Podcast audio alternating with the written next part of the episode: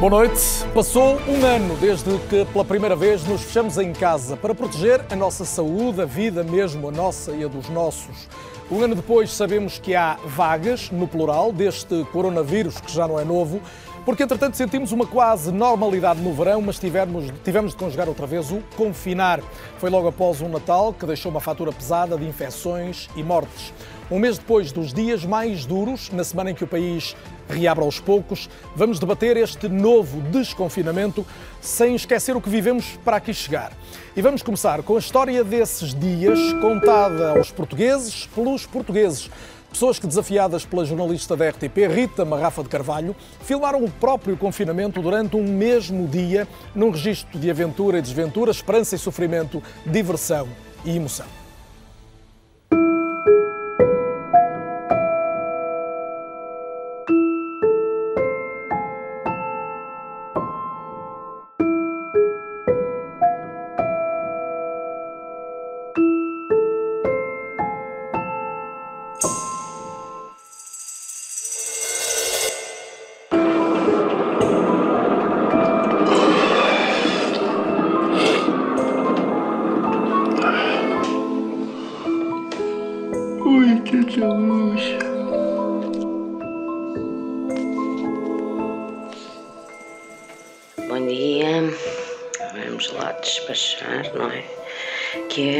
Mais um começo. Um dia na vida de um casal sexigenário. Só vou fazer a papa, está bem?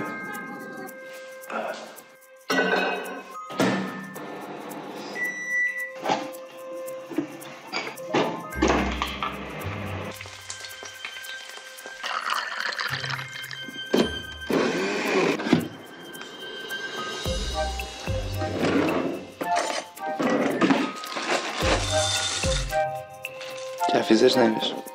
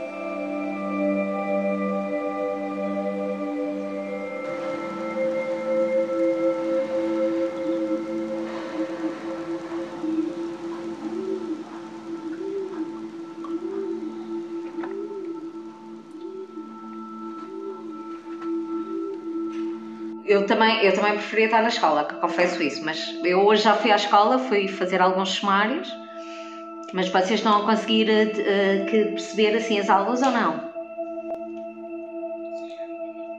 É mais difícil? Aqui tenho o mais pequenino, de 4 anos, que está entretido com as crias da gatinha dele para não atrapalhar os irmãos nos estudos.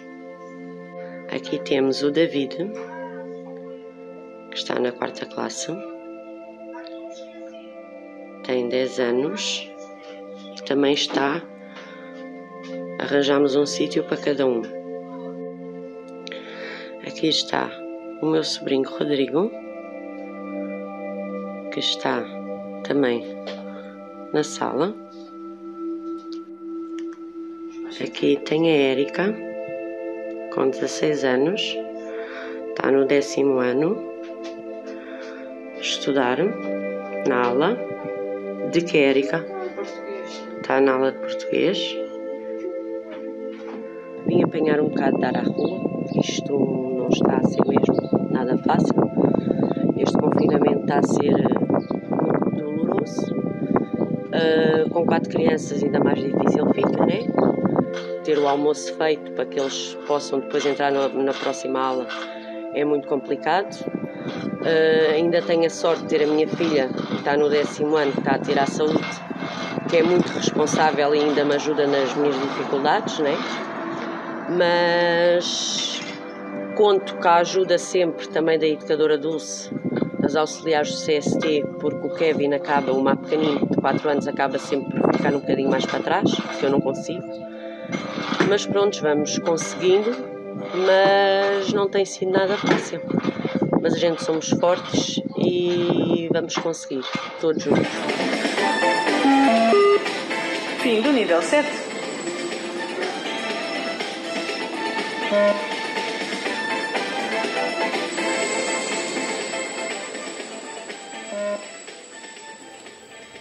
Depois do que acaba de ver, não vai estranhar que eu recomendo que não perca o momento logo a seguir a este debate, porque vai ter na íntegra este trabalho singular da jornalista Rita Marrafa de Carvalho, com edição de Miguel Teixeira, um trabalho RTP a não perder, em estreia logo a seguir então a este É ou Não É. Para já, Cumprimento os meus primeiros convidados, vão ser vários ao longo desta noite de debate, a começar por Raquel Duarte, médica pneumologista, que nos acompanha a partir do Porto. Raquel, boa noite e muito bem-vinda. Como disse, pneumologista, também com formação em saúde pública, economia da saúde e durante algum tempo, não muito, secretária de Estado da Saúde, entre 2018 e 2019.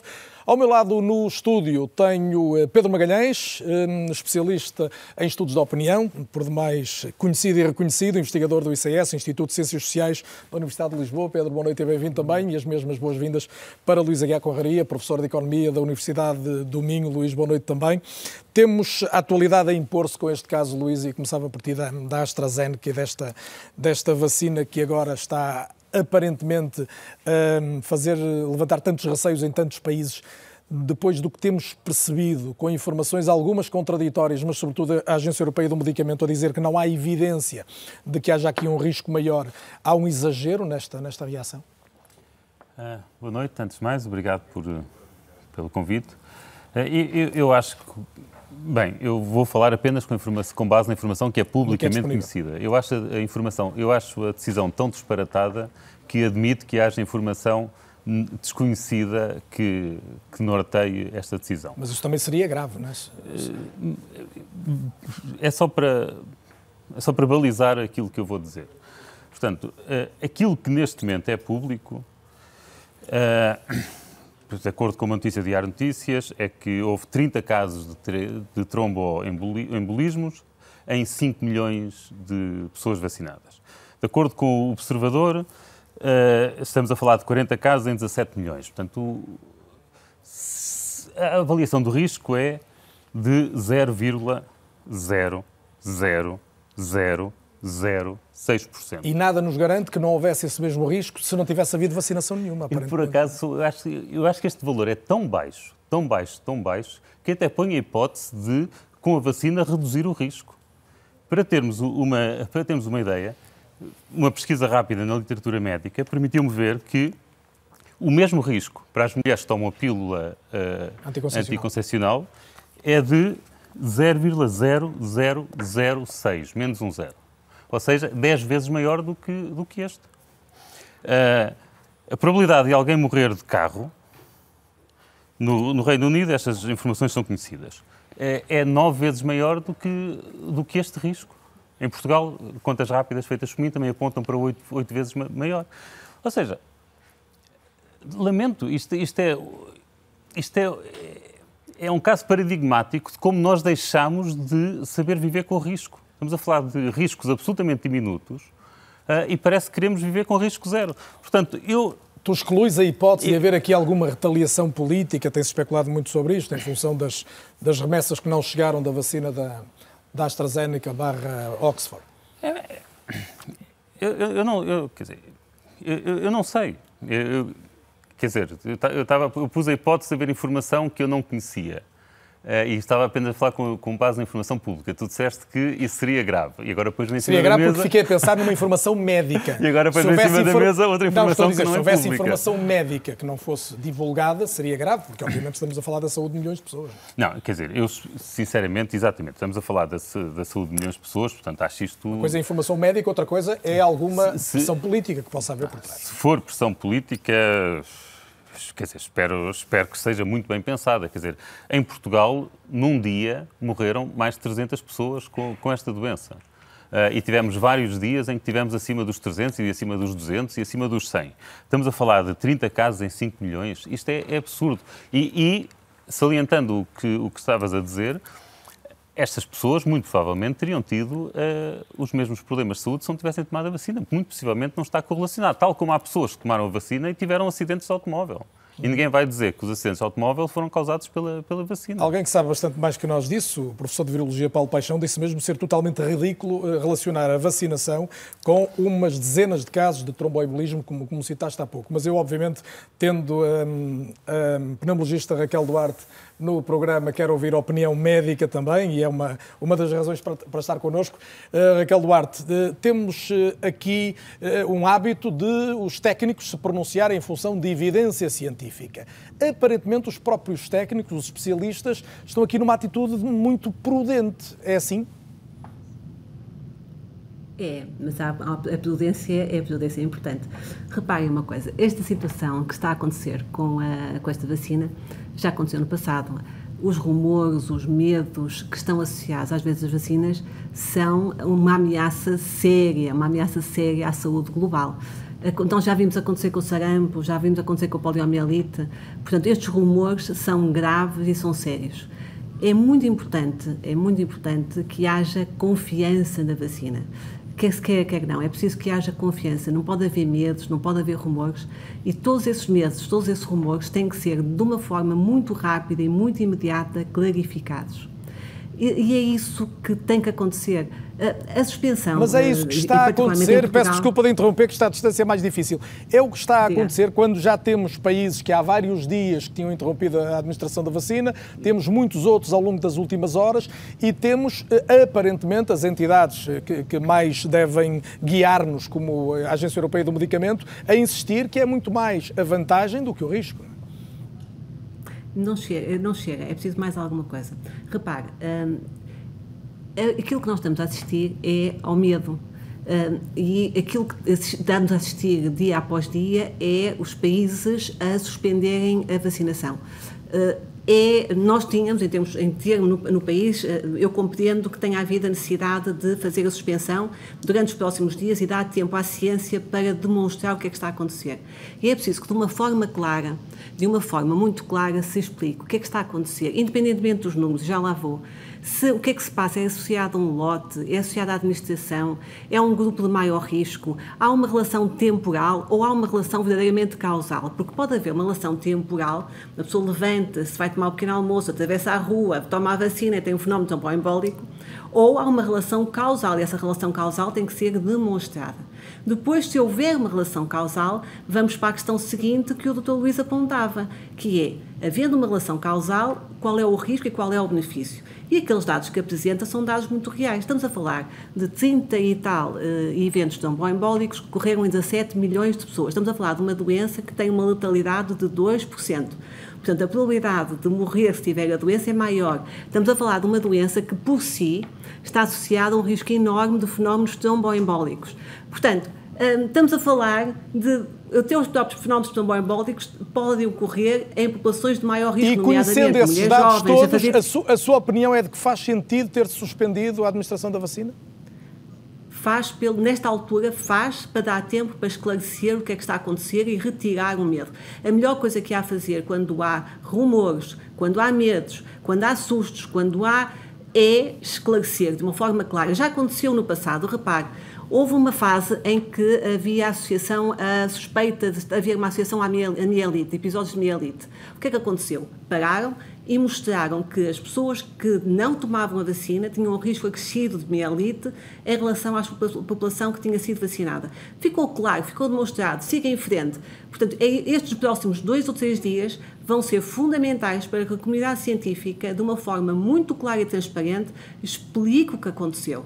Explique exatamente se existe ou não existe uma relação causal e qual é o risco e qual é, que é o benefício. Não há nenhum medicamento que esteja isento de efeitos adversos nenhum, nem o paracetamol, não há nada, não há nenhum medicamento que não tenha efeitos adversos. As vacinas, e particularmente, eh, particularmente no âmbito da vacina, tem um escrutínio enorme, para, desde, desde a sua produção até à sua, até à sua uh, disseminação, até à sua administração.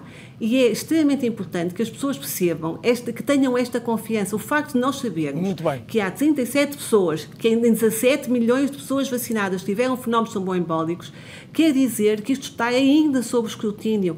E estes efeitos adversos, se, se de facto for um efeito adverso, que ainda nem sequer está demonstrado, se de facto for um efeito adverso, é importante que se perceba que tudo isso está ainda sob escrutínio, são efeitos adversos Mas precisamos, precisamos, como acabou de o dizer, também de informação rápida, porque agora há aqui uma suspeita Sim, e um medo acrescentados, e Pedro Magalhães partia Sim. daqui uh, para a sua opinião também, porque por muito que entendamos a prudência do ponto de vista médico, do ponto de vista clínico e do ponto de vista científico, a verdade é que é algo aqui que já se perdeu, que foi alguma da confiança das pessoas na, na, na vacina, concretamente nesta vacina.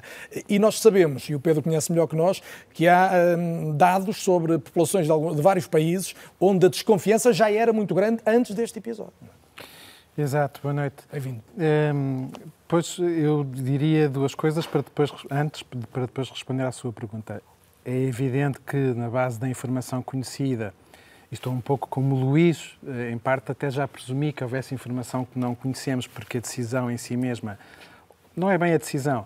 A, a, a ideia de travar a vacinação para numa, numa, em relação a uma doença que está a causar as vítimas que está a causar na Europa por um risco desta magnitude parece, na base desta informação, absurda. Também reconheço, eh, como disse a Raquel, que talvez seja necessário, à luz desses rumores, travar esses rumores.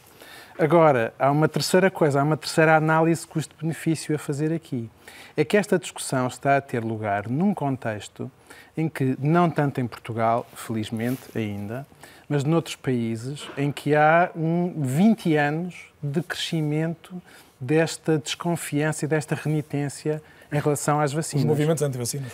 E, eh, especialmente, alguns deles causados por episódios que têm alguma semelhança com este. Ou seja, rumores que aparecem. Eh, estou-me a lembrar do caso da hepatite B em França, um programa de vacinação que é suspenso. Depois constata-se que não há qualquer fundamento, eh, nem sequer uma relação causa e efeito entre a vacina da hepatite B e, salvo erro, a esclerose múltipla. Era a preocupação que havia na altura mas a sombra ficou. E essa sombra, eh, no qual as redes sociais têm muitas coisas maravilhosas, mas também têm algumas coisas menos positivas. De facto, esta informação e esses rumores e estes, eh, esta agitação anti-vacina circula muito eh, na internet e nas redes sociais. Acabou por associar-se também em França uma desconfiança em relação à indústria farmacêutica causada por vários escândalos. Portanto, para responder... Estamos a falar de países relativamente próximos. É? Completamente. A França, até a Itália também. Para responder, eu espero que quando se suspendeu uh, a aplicação da vacina se tenha feito também a análise custo-benefício das consequências dessa suspensão. E Mas esta foi e da sombra teve efeito dominó, tipo efeito dominó, não houve nenhuma instância a decidir e, e claro, supranacional. Uh, claro, uh, que eu saiba não, mas seguiu-se este princípio da precaução a um ponto que não sei se terá ponderado devidamente as consequências que isto, este mesmo ato vai ter em termos de confiança. Mas estou também um pouco como a Raquel, se isto for muito rápido, Parece que houve uma reunião hoje entre a Agência Europeia do Medicamento e a Organização Mundial de Saúde. Quinta-feira haverá o parecer. Não há sinal nenhum de nenhuma declaração da Agência Europeia do Medicamento que vá no sentido de ser favorável à suspensão. Eu espero que isto se resolva rapidamente, mas receio, hum, receio o legado que isto possa deixar. Que algum dano não, não tanto em. Portugal, como já disse, mas há países onde essa desconfiança está muito mais estabelecida do que em Portugal. Em Mantemos França, com a exemplo. palavra prudência ou precaução no, no centro da conversa, Raquel Duarte, porque hum, ao longo dos últimos dias e desde que foi ap- apresentado o plano de desconfinamento no país, que tem sido dito que o Governo avançou um pouco mais depressa do que os peritos, nos quais a Raquel se inclui, porque foi ouvida pelo Governo, hum, pretendiam. Eh, É verdade isto? Preferia que houvesse um desconfinar ainda mais lento do que este de quatro quinzenas definido pelo Governo? Já me fizeram essa pergunta. O que é que eu preferia? Preferi, preferi, preferia que o plano tivesse sido à risca, mas compreendo perfeitamente que o Governo, que tem a obrigação de gerir o país, tenha tido a obrigação de ouvir os partidos, os parceiros sociais e económicos e, portanto, uh, ter tido que conjugar todos esses parceiros para chegar ao plano final. Uh, qual é o espírito do, da proposta está lá? o espírito da cautela, do faseamento, de garantir que cada passo que se dá não é maior que a perna, que o sol está bem seguro, que as populações perceberam que o vírus está circulante, que todas, todas as medidas, todas as atitudes estão associadas a maior mobilidade, a maior interação das pessoas, a maior risco de transmissão da infecção e, portanto, todos os, todas as cautelas têm que ser mantidas. O facto de haver avaliações de 15 em 15 dias vai permitir garantir que, de facto, nós percebemos que podemos ir implementando medidas, abrindo atividades com segurança.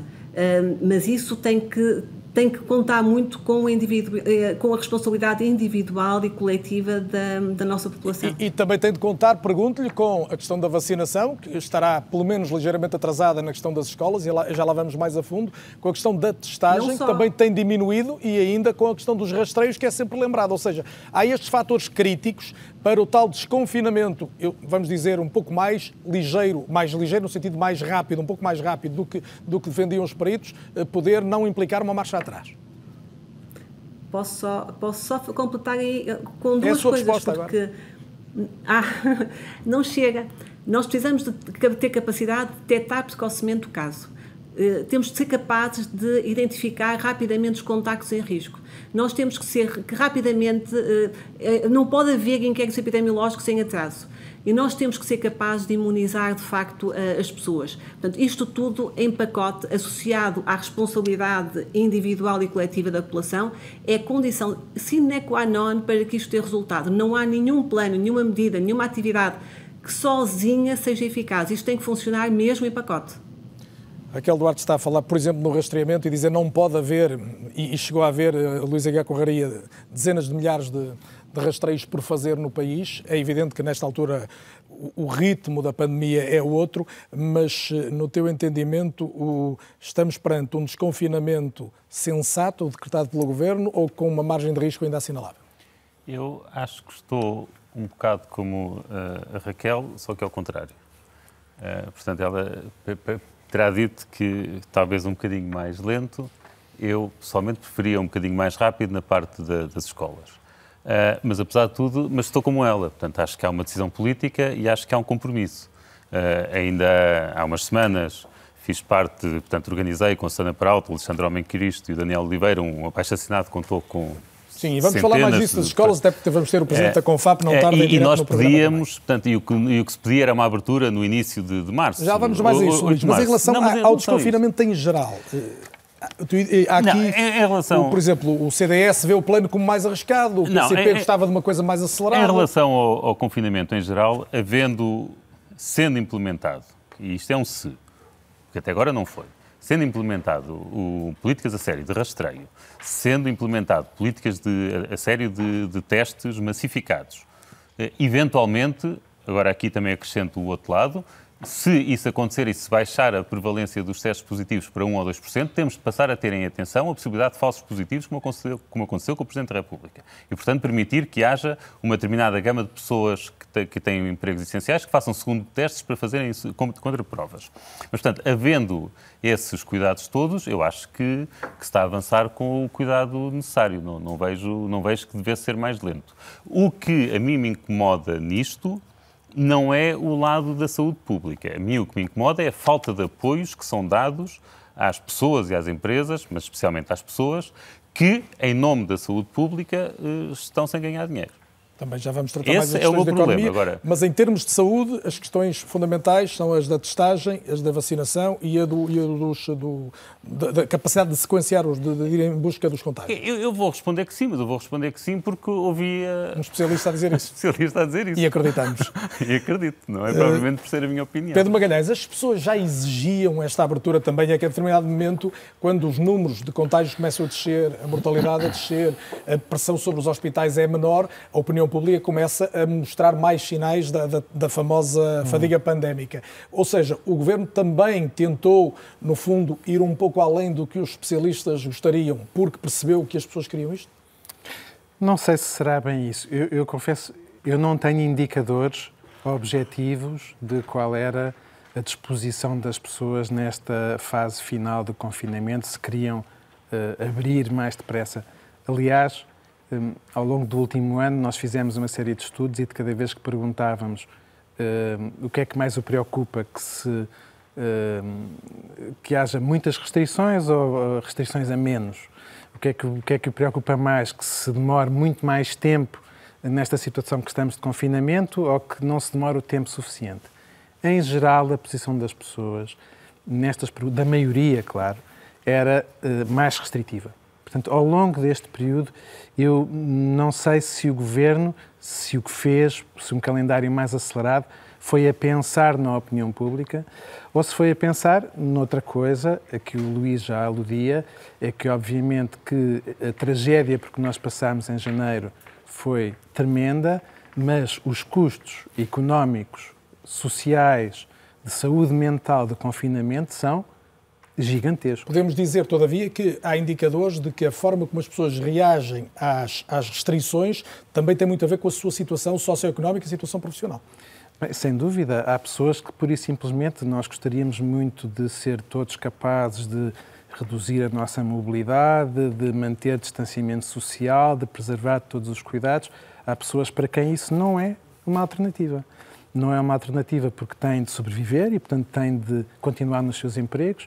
Há setores inteiros da economia que não pararam, a distribuição, a agricultura, eh, uma grande parte da indústria. Há pessoas para quem isso não é uma escolha. Eh, é, é uma não, não uma podem. É claro. uma necessidade. Não tem alternativa. E, portanto, mas mesmo essas pessoas, nos estudos que fizemos, houve sempre a preocupação, a inclinação era sempre mais para que um, fôssemos mais restritivos em vez de sermos mais liberais, por assim dizer. Sendo que, ao mesmo tempo, e isto eu acho que nos diz também bastante da sensatez da maior parte das pessoas, houve muitas discussões públicas sobre punham quase a saúde de um lado da balança e a economia de um lado da balança e eh, nós nunca apanhámos isso na opinião pública. Apanhámos sempre a valorização forte dos dois aspectos. Vou dar um exemplo muito concreto. Quando nós dizemos aqui que é preciso testar, isolar e fazer o rastreio, isso é, ao mesmo tempo, um problema de saúde pública, mas é também um problema de apoio económico e social, porque há pessoas que, pura e simplesmente, não se podem isolar e não têm condições habitacionais sequer para se isolarem. Portanto, os problemas económicos e de saúde pública não estão nos dois pratos, de, estão nos dois pratos ao mesmo tempo. Uh, e é, esta, é isto que torna a decisão política difícil. Já vou saber até que ponto as pessoas responsabilizam mais ou menos os governos consoante o avanço da, da, da pandemia. Eu queria saber se há indicadores também uh, empíricos sobre isso. Mas vou juntar à conversa Jorge Ascensão, que é o presidente da Confederação das Associações de Pais, porque a questão das escolas é, obviamente, uma das pedras de toque em relação ao desconfinamento. Foi por aí, aliás, que começou. Jorge Ascensão, boa noite e muito bem-vindo ao Eu Não É, este debate habitual das terças-feiras na RTP. Comecemos pela questão concreta que trouxe no início do programa, na vacina da AstraZeneca estar suspensa vai fazer adiar pelo menos por mais duas semanas o início da vacinação para professores e auxiliares. Lamenta isto ou fica mais tranquilo? Muito boa noite e obrigado pelo convite.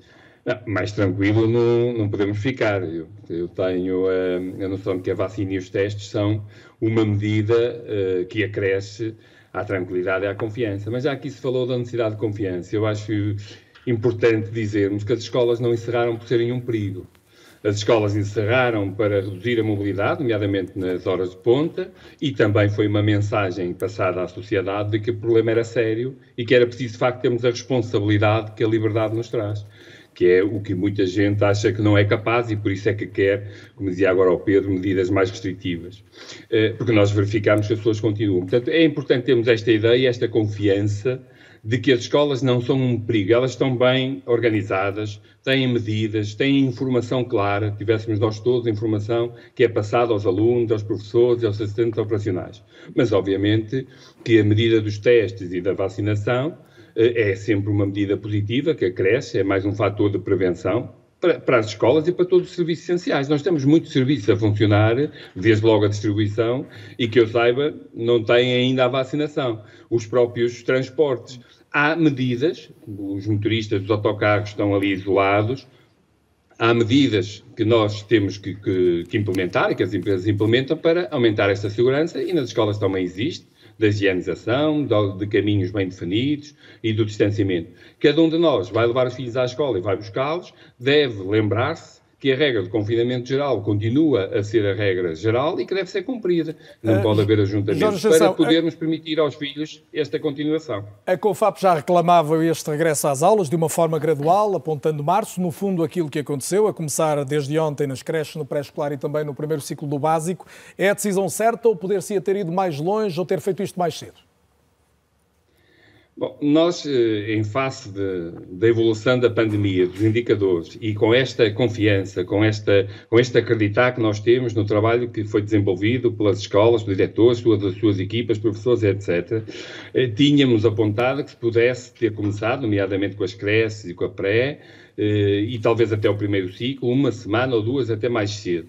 Ou seja, éramos apologistas de um, eh, de um período de desconfinamento mais alargado, que tivesse começado mais cedo e que pudesse até, ao nível das escolas, ser mais lento, para também transmitir com a prática esta questão da segurança. E porque tínhamos muitas mais, eh, só para dar um exemplo, nós no ano passado Uh, o pensamento geral de, de, mães, de pais, associações de pais que nos contactavam era fechados, portanto, ninguém queria eh, correr o risco de levar os filhos, não tínhamos o conhecimento que temos hoje, e hoje, uh, portanto, neste mês de, de, fevereiro, fins de fevereiro, já nos diziam vamos trabalhar, vamos insistir para ver se começa a abrir, porque de facto, apesar de haver uma aprendizagem do ano passado, e todas as famílias mais tranquilas, os equipamentos da gestão foi muito melhor, de espaços, de tempo.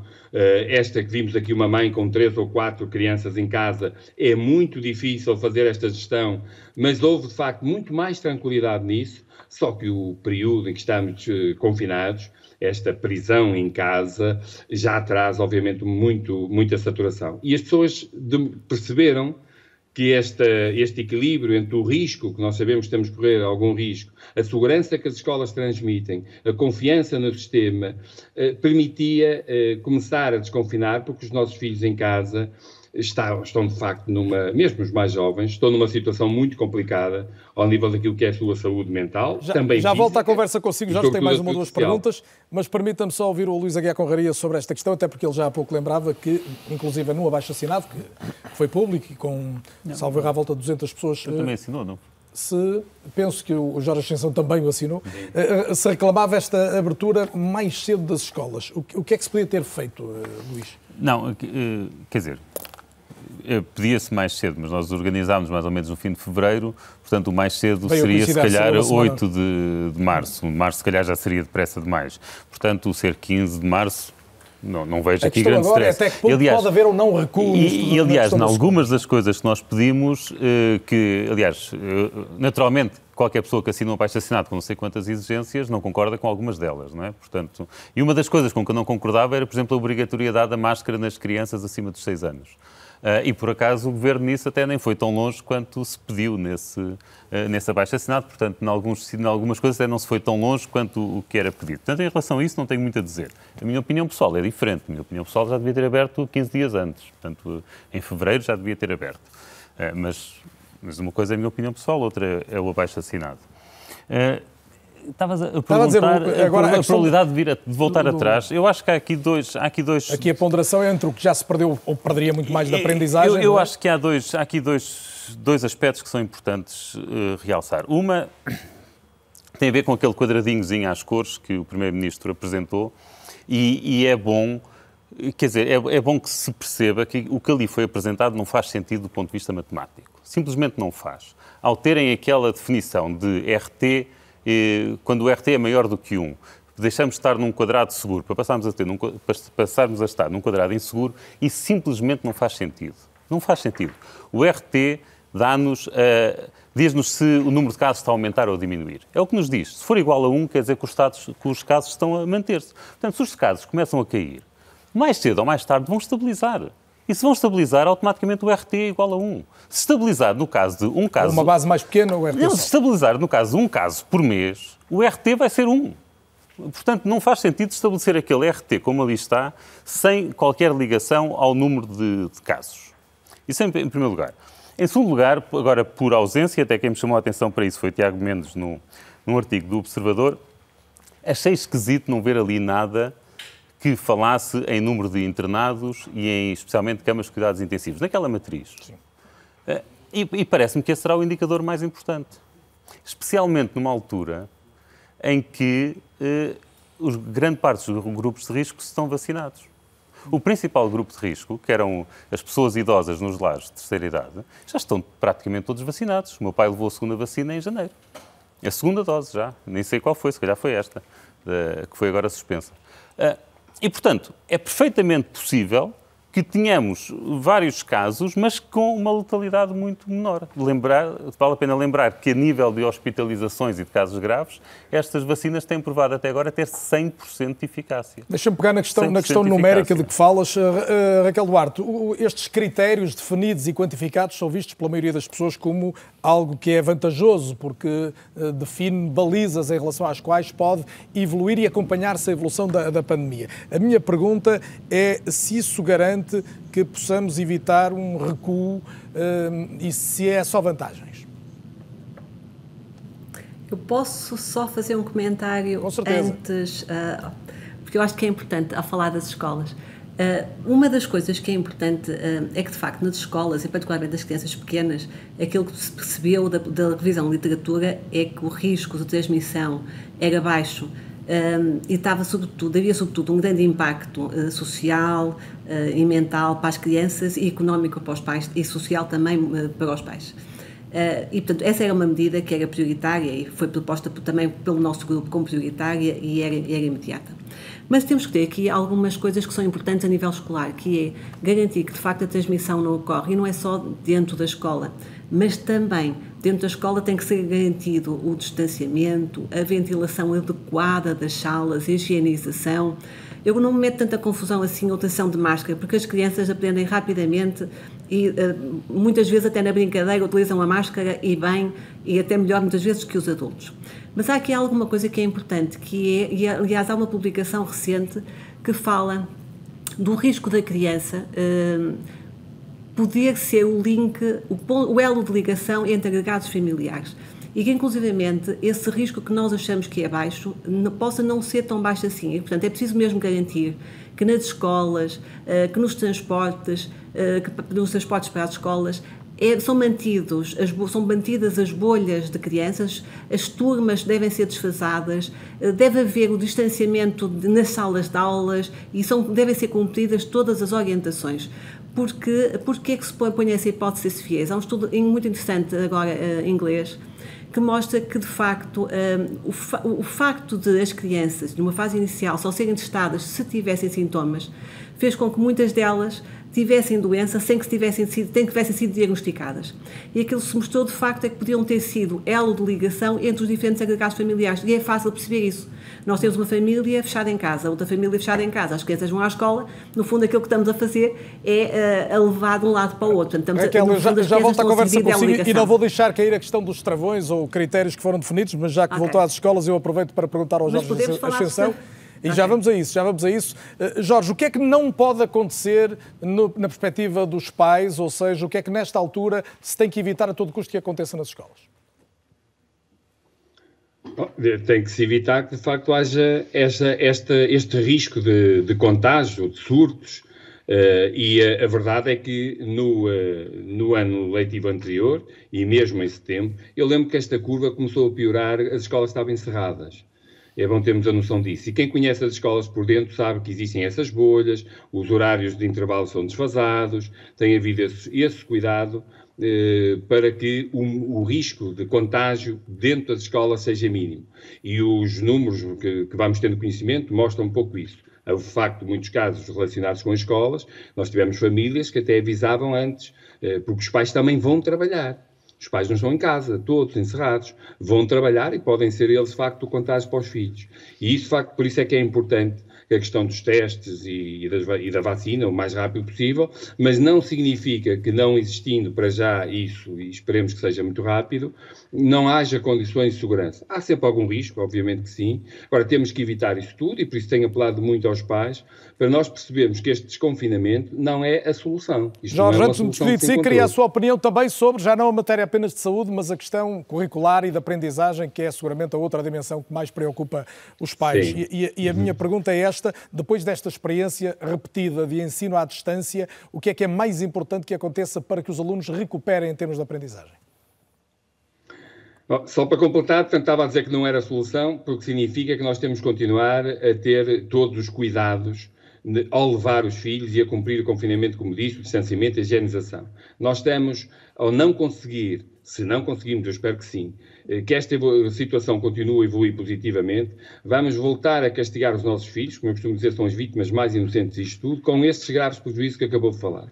A questão das aprendizagens, eu creio que mesmo ao nível dos mais novos, mais tarde ou mais cedo, com o trabalho dos uh, docentes, com a aproximação das famílias, espero que as famílias, que muitas perceberam agora a importância de acompanhar a vida escolar, não o deixem de fazer só porque eles voltam à escola. É necessário continuar a acompanhar os filhos, dar-lhes este apoio, incentivá-los a apreender, isso é importante, mas depois também estarmos atentos a tudo que são sinais para aquilo que é e que vamos descobrindo, provavelmente agora também com o tempo, tudo que é a sua saúde mental. Nós estamos a, a falar aqui da média e esquecemos muitas vezes as crianças em perigo, as crianças com mais dificuldades, aquilo que no, no fundo resumimos como vulneráveis, mas depois que esquecemos muitas, muito facilmente, como se isto fosse muito tudo bem. pela média, tudo razoável. Há situações muito complicadas ao nível de, mesmo da, da, da, Comissão Nacional de Promoção dos Direitos da Criança, à qual eu pertenço, nós vamos assistindo a números que são muito preocupantes e que nós, obviamente, sem descurar tudo que é muito positivo, não podemos também deixar de de denunciar e de lembrar. De criar agradeço. E, e de dar a, a oportunidade a essas crianças também ao seu direito, que isto é um direito que todas devem ter.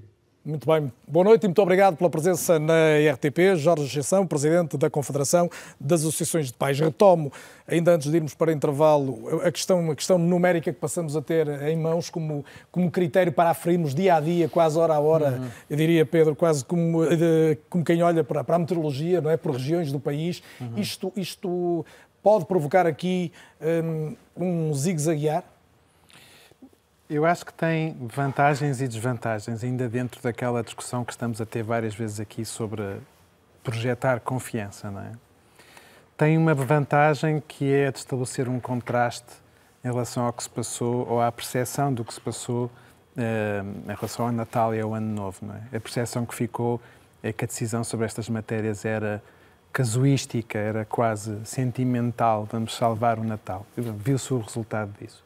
Isto projeta uma imagem completamente diferente, de que há indicadores objetivos que estão a apoiar a decisão. É? E isso é positivo, eu acho que gera confiança.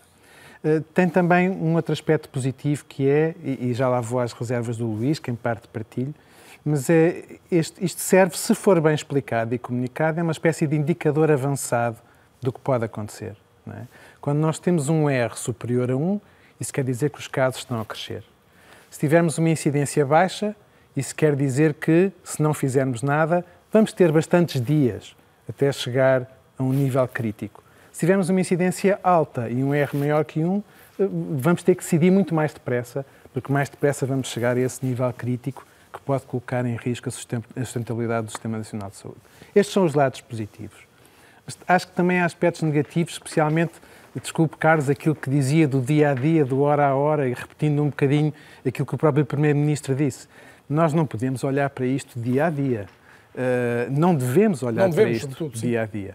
Uh, o R Mas é uma... eu partilho da leitura. Sim, o, R é uma estimativa, tem uma margem de erro. Pode, estar, uh, pode aparecer abaixo de 1 um dia e, na verdade, englobar valores acima de 1. Um. E, portanto, não podemos olhar para a ultrapassagem destes limiares como exigindo uma imediata resposta. E depois há o ponto que o Luís levantava, que é isto é um indicador avançado de infecções, mas não é necessariamente e quanto mais avançar a imunização, eh, mais eh, será, não é necessariamente um indicador tão bom das consequências mais negativas em termos de hospitalizações e de ocupações de camas de cuidados intensivos. Portanto, vejo aqui vantagens e desvantagens. No saldo, acho que estamos melhor do que temos estado até agora. Um minuto para o Luís e um minuto para a Raquel a seguir antes de irmos para o intervalo. Luís, pode haver aqui uma obsessão com os números e isto levar quase a uma exigência permanente de que se faça alguma coisa? Uh, penso que não. Penso que não. Uh, sincero, eu, eu, acho que pelo menos aquela parte do RT igual a 1 da matriz é tão ilógica que necessariamente não é para levar a sério. Hum. Raquel Duarte, volto a si, tinha-lhe colocado esta questão, tenho só 30 segundos. Sim. Ah, não me diga isso. Agora, depois então, temos a segunda parte toda, agora é que só tenho mesmo 30. São obrigações. Ok. Ok, há aqui, há aqui, coisas que são importantes. Quando estamos a olhar para o nível nacional, olhar para a tendência e olhar para a incidência são importantes para termos uma noção do que é que está a acontecer e como indicador de que se pode começar a desconfinar. Mas quando se olha a nível mais pequeno, o R não, não é um bom indicador quando estamos a falar de números pequenos. E, portanto, quando estamos a falar a nível conselheiro, aquilo que é importante é olhar para a incidência e a incidência, a incidência é essa ajustada à incidência dos conselhos limítrofes. Isso sim é que deve ser um bom indicador para, no fundo, ajustar as medidas conselheiras. As camas de cuidados intensivos não são um bom indicador, porque são indicadores tardios. Nós não podemos estar à espera de atingir taxas de ocupação de camas de cuidados intensivos para tomar uma decisão. Esse é um indicador demasiado tardio. É um bom indicador agora para decidir desconfinar, mas nunca poderá ser um indicador para decidir alterar qualquer medida. É uma clarificação que fica, como disse, a fechar esta nossa primeira parte. Já voltamos com os meus eh, convidados e com mais alguns, porque na segunda parte vamos olhar mais as questões económicas, designadamente dos setores da restauração e da cultura, e abordar também a fundo o teletrabalho. Até já.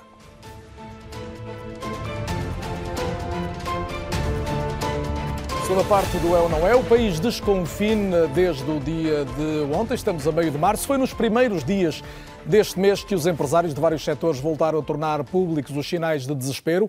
Houve mesmo manifestações no Porto e em Lisboa a pedir um desconfinamento urgente. O anúncio feito na quinta-feira pelo Primeiro-Ministro acabou por atenuar a angústia, por exemplo, dos cabeleireiros, de alguns donos de restaurantes, mas o mesmo não se pode dizer de ginásios ou da área da cultura em geral. Assim já não dá para aguentar. Tenho renda, tenho funcionários, uma pessoa está a ficar endividada. Nós somos a imagem do povo, do povo que precisa trabalhar, do povo que precisa de soluções. O desespero saía à rua no início de março. Empresários de vários setores pediam assim um desconfinamento urgente. Não faz sentido, por exemplo, não poder tomar um café a postigo quando temos 30 pessoas à porta de uma raspadinha da Casa da Casa da Misericórdia. Não faz sentido eu ir a um takeaway, pedir um frango, por exemplo, e não poder levar uma garrafa de água. Neste momento, a pequena economia é que está a levar a porrada do, da, da pandemia. Com as portas fechadas, cortou-se o cabelo fora das lojas, em sinal de protesto. Não há palavras para descrever. Estar em casa, não fazer nada, uh, clientes a ligarem constantemente. Muitas não têm nem o que comer. Muitas colegas estão com depressão, muitas colegas estão numa situação muito difícil, com dívidas, arrendamento. Descontentamento à tarde, uma janela de esperança à noite. Adotamos um programa que é um programa muito conservador, a conta gotas. Bom dia, vai dar um abracinho à Sandra. A reabertura das creches, dos jardins de infância e das escolas do primeiro ciclo. Eu vou fazer uma festa em casa. Porque isto, porque eu acho que isto é super importante para eles e nós também já precisamos um pouco daquela sanidade mental. Voltarão a abrir as lojas de comércio local de bens não essenciais para venda ao postigo, as livrarias, cabeleireiro, barbearia, manicures e similares. Podemos confirmar para quarta-feira? Ainda não tinha saído a notícia final, já estava o pânico lançado, os telefones não paravam. Não pararam. Até agora não param. Um país a reagir e a dar ânimo aos setores aflitos. A economia voltou a mexer. Isto agora é uma ajuda, pois o café, os pequenos almoços, o meio de leite, os galões, mexe com, com tudo. Para a gente não vai significar muito porque nós temos uma esplanada pequena. E como temos uma esplanada pequena, basta-se uma pessoa sentada numa mesa de quatro, já não posso mais ninguém ao lado. Daqui a duas semanas poderemos vender nas esplanadas e, e contamos a partir de 19 de Abril abrir o restaurante até às 10 da noite e aos sábados e domingos até à 1 da tarde, aproveitando a janela de oportunidade que finalmente surge. Mas o plano de desconfinamento não trouxe boas notícias para todos. As críticas ouvem-se na cultura e nos ginásios. Ficámos muito desiludidos, mais uma vez, com a postura que tiveram em relação ao setor. Nós somos promotores de saúde, as pessoas precisam de nós. Falta uma verdadeira noção do que é o setor eh, das artes de espetáculo em Portugal e de, e de todos os trabalhadores que o compõem. Ainda se esperam por melhores dias, seja como for, aos poucos, a vida volta a ganhar ritmo. Primeira venda. Está satisfeita? Muito satisfeita. Está a começar bem. Estou feliz. Porquê? Porque eu finalmente vou ver meus amigos de volta. Espetáculo, saudades, mesmo, muita fé. Também na semana passada, o Governo avançou com o anúncio de mais 7 mil milhões de ajuda à economia, sendo mais de 1.100 milhões a fundo perdido. Luís Aguiar Conraria, isto é muito, é pouco, é adequado, é mais do mesmo? O Governo tinha a obrigação de gastar maior porcentagem do PIB a ajudar as empresas? Uh, se calhar vale a pena fazer, uma pessoa dizer com, honestamente que, uh, por muitas críticas que faça, uh, não gostava de estar na pele dos governantes. Portanto, por muitas críticas que faça, tem de reconhecer que o papel deles é muito difícil. Em segundo, segundo lugar, eu não me parece que, que a questão seja o governo gastar o dinheiro. A questão é os portugueses gastarem dinheiro. O dinheiro não é do governo, é dos portugueses.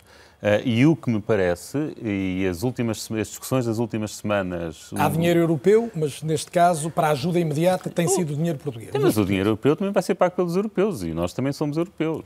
Quer dizer, não, não, vale a pena achar que caiu uma, cai, cai uma nada do céu, como na Bíblia, esqueçam. Isto vai ser pago. Uh, e, e, eu lembro-me quando em, quando em maio, quando em abril, março, maio do ano passado se dizia gastem, esqueçam, não se preocupem com o déficit, é a altura de gastar dinheiro, havia muitos economistas que diziam, olha que eles agora estão-vos a dizer isso, mas depois a seguir dizem que tem de haver austeridade. Claro, claro, isto é para gastar. É para gastar agora, mas é para pagar depois, não há volta a dar.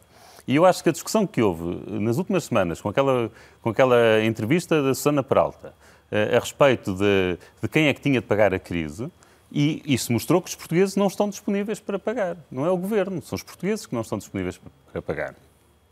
E não havendo essa disponibilidade, eu estou um bocado como, esta, como estes empresários. Portanto, eu concordo com este plano de desconfinamento se houver apoios. Se não há disponibilidade dos portugueses para apoiarem estas pessoas e estas empresas que estão em situações desesperadas, então temos de desconfinar mais depressa sem correr o risco. Tantos analistas eu a, vejo... a, compararem, por exemplo, a percentagem do PIB aplicada nas ajudas por parte de países como a Alemanha, como a França, como a Itália. Fazia sentido exigir ou não uma maior, um maior gasto nesta altura da parte... Eu... Estou aqui a pensar sobretudo em termos de, de orçamento do Estado e, portanto, dinheiro eu faço, eu faço parte dos considera que este não é, esta não é a altura para pensarmos nos déficits e na dívida pública. Portanto, acho que sim, que se devia apoiar mais. Agora, eh, acho que devemos ter noção de que isto implica eh, pagar no futuro e mais impostos no futuro. Portanto, aqui nada é dado. Eu acho que, que, há muito pensamento fantasioso ao longo de toda esta pandemia. Havia aquelas pessoas que queriam desconfinar, desconfinar porque não ia haver segunda onda, ou não ia haver segunda vaga. Há as pessoas que querem abrir as escolas, abrir as escolas porque elas não representam perigo nenhum e, portanto, não vão influir nas, nas vagas. E depois há aquelas pessoas que também querem gastar tudo e gastar tudo como se isso não implicasse pagar, pagar a conta no, no futuro. E, portanto, nós vamos pagar. Tudo aqui, em, em tudo, há um prós, um prós e um... Olha, o, o nome do programa, o programa anterior. Antecessor, exatamente. É, o programa, o nome do, há prós e contras em qualquer situação e, e, e há que encontrar um equilíbrio. Agora, eu, pessoalmente, acho que sim, que se devia estar a gastar mais e não compreendo estas situações que são descritas. Uh, e estas situações que são descritas são reais, nós conhecemos. Uh, eu fui cortar o cabelo ontem, se não, se calhar não podia ter vindo, porque a minha mãe já me tinha proibido de aparecer na televisão sem, sem cortar o cabelo. Uh, Quer dizer, e a minha cabeleireira teve de sair do, do sítio onde estava porque já não conseguia pagar a renda. E por acaso ela tinha uma alternativa barata. Mas se não tivesse, tinha fechado. Vamos ouvir mais Não- não é depoimentos de pessoas tocadas diretamente pela crise ou de setores que estão a viver. Tenho também já a seguir no programa o Secretário de Estado do Comércio, Serviços e Defesa do Consumidor, eh, João Torres. Mas antes de ouvir o Secretário de Estado, João Torres, eh, peço a Sara Barros Leitão, atriz, encenadora, aqui porta-voz, no fundo, de um setor particularmente tocado pela crise. Sara, boa noite e bem-vinda. Que, nos, que me diga so- sobre tudo isto, se podendo as salas de espetáculos, teatros, auditórios na melhor das hipóteses, a 29 de abril, se isto 19. a deixa conformada de alguma maneira. 19 de abril. Sim, 19 de abril é a data que está prevista. Se me deixa conformada, por isso que me Sim. perguntou.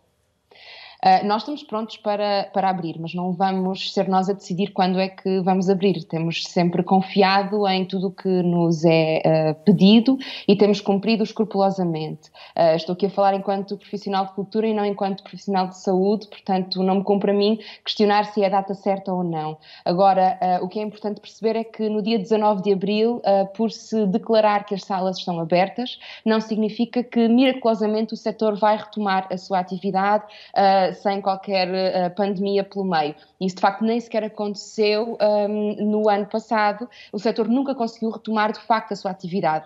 Para ser muito honesta, o setor não vai conseguir retomar a sua atividade antes de 2023 e, portanto, é necessário que haja medidas que acompanhem, medidas de apoio, sobretudo aos trabalhadores, porque há trabalhadores que estão em situações mesmo muito, muito, muito desesperantes. A Sara, eh, obviamente, quando diz não vai retomar, e não vai retomar em termos de normalidade tal qual a entendíamos, eh, e percebe-se isso, eh, quando diz, e este é um discurso que temos ouvido às pessoas eh, da área da cultura nos últimos meses, as pessoas não aguentam, não aguentam, não tem chegado ajuda aos trabalhadores, designadamente àqueles que ganham menos, que têm um trabalho intermitente ou precário, com contratos a prazo ou recibo verde? Se calhar é importante, para responder a isso, fazer só uma explicação de porque é que o setor da cultura é um dos, dos setores mais afetados. E, de facto, é, isso é inegável, e há estudos eh, que já foram apresentados em Bruxelas que o comprovam. De facto, o que acontece é que o setor da cultura, em grande medida, vive de atividades eh, que exigem a copresença. E isso, neste momento, é aquilo que o vírus não nos permite fazer. Ou seja, nós não podemos estar juntos em eventos públicos ao mesmo tempo. E, portanto, é um setor que fica completamente parado nesse sentido.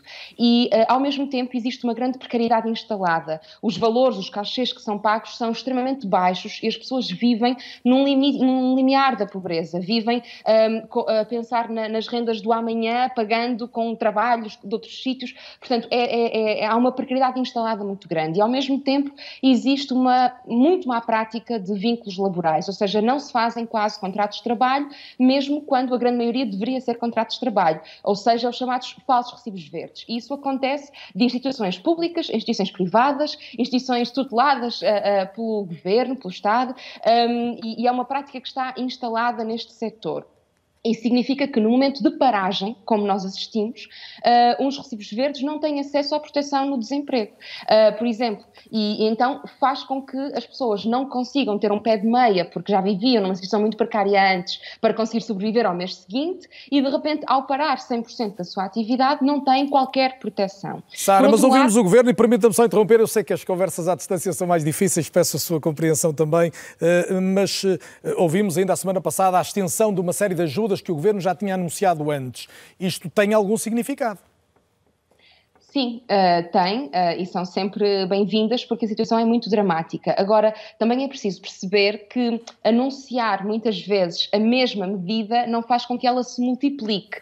Eh, os apoios demoram muito a chegar e, portanto, há muito tempo, desde o primeiro anúncio, para se anunciar a mesma medida várias vezes, como se ela se tivesse a multiplicar quando não está. Por exemplo, no dia 14 de janeiro, foi o, o dia em que ouvimos a Sra. Ministra da Cultura e o Sr. Ministro da Economia a anunciarem um pacote de medidas eh, de emergência para a cultura quando foi o primeiro confinamento deste ano, portanto já lá vão dois meses, e nenhum, de- de- nenhum valor eh, de- de- desse pacote chegou aos trabalhadores neste momento ou a nenhuma entidade. Estamos a falar Portanto, de em dois meses não chegou nenhuma dessa ajuda. não, nenhuma. Uh, Deixe-me nem, ouvir. uh, nem aos trabalhadores. Deixa-me ver o que é que responde a isso o secretário de Estado João Torres, já o disse, secretário de Estado do Comércio, Serviços e Defesa do Consumidor, integra o Ministério da Economia. Eh, boa noite e muito obrigado pela presença no É ou Não É. É importante dizer que João Torres acaba por tutelar também algumas empresas que operam precisamente em sentido lato na área da cultura, na área do espetáculo, e daí eh, pedia-lhe uma resposta desde logo muito concreta à Sara Barros Leitão, porque é que há uma série de apoios anunciados, reanunciados e a ajuda não chega a muitos trabalhadores. Boa noite, antes de mais, um cumprimento a, a todos os que participam neste, neste programa. E eu penso que, se me permitem, há que desconstruir um bocado esta ideia de que os anúncios são feitos várias vezes sem concretização. E uh, começaria por dizer que uh, o apoio ao setor da cultura é um apoio que tem sido uh, dinamizado pelo governo de forma intensa, desde logo por um conjunto de apoios às empresas que existiram para praticamente todos os setores da atividade económica a fundo perdido desde o início desta pandemia. Mas é um apoio que tem conhecido também evoluções que são evoluções positivas. Quero, por exemplo, destacar que no âmbito do programa Apoiar, neste momento, à data de hoje, já foram transferidos mais de 27 milhões de euros para empresas que operam no setor da cultura.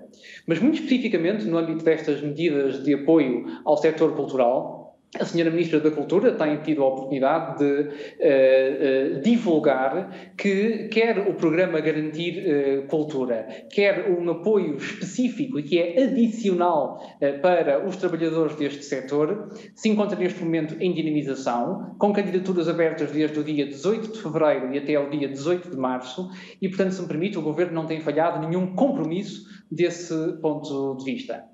Repare que, desde o momento em que as iniciativas são pela primeira vez anunciadas até à abertura das candidaturas, há muitas vezes um período em que se têm de montar os sistemas e uh, isso tem acontecido tanto nos apoios à economia em geral, como sucede também no contexto destas uh, iniciativas dinamizadas pela área governativa uh, da cultura. Eu tenho e nós temos uma profunda compreensão para com a situação difícil que estão a passar, ou pela qual estão a passar empresas e trabalhadores, mas não tem havido anúncios repetidos. Tem havido, havido muitas vezes é o anúncio de reforço de medidas já previamente anunciadas. Secretário de Estado João Torres, já, já vou ouvi-lo outra vez. Deixe-me só cultura, porque esse apoio foi prolongado para três meses, isto é, três vezes o indexante de apoio social, cumulativamente com outros apoios que são dinamizados pelo Ministério do Trabalho. Sara Barros Leitão, satisfeita com a resposta?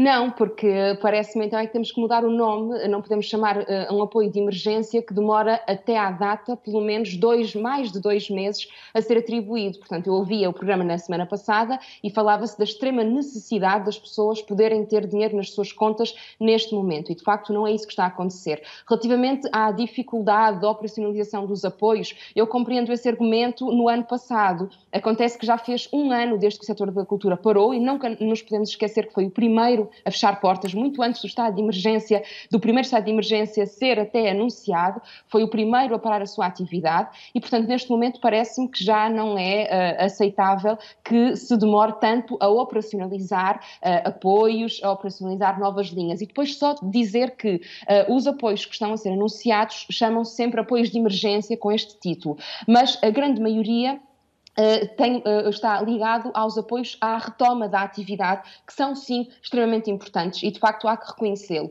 mas é para quando as pessoas estão em atividade. O que acontece é que neste momento o setor está parado, não pode ter a sua atividade. Vamos poder tê-la talvez a partir de 19 de abril, mas só alguma parte de, de, do, do uhum. setor, nunca será o setor total. Aliás, vemos que os grandes eventos de música, de festivais, já cancelaram as suas edições para este verão, muitos deles com empresas uh, no setor da área da cultura e se calhar que até usufruíram de alguns destes apoios e que, no entanto, não vão realizar os festivais durante o verão e isso significa centenas de postos de trabalho de pessoas que não vão ter esses postos de trabalho e que era no verão que conseguiam ter grande parte da sua atividade para o resto do, do ano. Portanto, é preciso um, chamar apoios de emergência aquilo que é de facto uma emergência. Um, portanto, estamos a falar também deste apoio para a cultura de um IAS, que é um valor de cerca de 430 euros. Ou seja, é um valor uh, muito complexo para quem uh, tem de pagar rendas, tem de pagar contas. portanto, essa é de facto a minha resposta, essa é a dificuldade na, na, na, na agilidade e na operacionalização daquilo que são o, os apoios para a cultura. Secretário de Estado João Torres, uma réplica também muito rápida, por favor.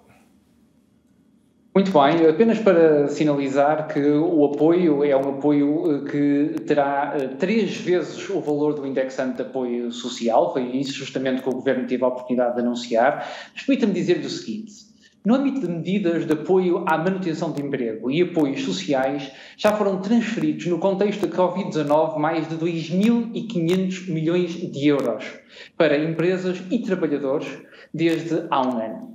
O layoff simplificado, o apoio à reforma progressiva serão, porventura, as faces mais visíveis destas medidas, mas há outras que, justamente no quadro, da redução abrupta da atividade de muitos trabalhadores independentes têm sido importantes para uh, salvaguardar e proteger, tanto quanto possível, uh, o emprego e uh, as condições de vida da população em geral. Já vou ouvi-lo outra vez. finalizar o seguinte, que me parece ser muito importante, é que no âmbito do programa Apoiar, e é um programa também ele a fundo perdido, as candidaturas abriram para a primeira fase do programa no dia 25 de novembro. E eu gostava muito de, a propósito deste programa, que também apoia as empresas do setor da cultura, como do comércio, do alojamento, da restauração, os prazos têm sido essencialmente cumpridos. E por isso mesmo é que o tempo médio, eh, quando lançamos e quando abrimos as candidaturas ao programa eh, Apoiar, no dia 25 de novembro, entre o momento em que abrimos as candidaturas e o processo de decisão foi de, em média, 13 dias e após os processos de decisão, o tempo médio de pagamento foi, na primeira fase deste programa, de 5 dias. Muito bem. Significa já, isto que não estamos já... disponíveis para fazer melhor? Com certeza que estamos todos os dias empenhados nesse sentido, porque houve duas matérias ou dois pontos-chave. Doutores, tem mesmo que avançar. Finalizamos.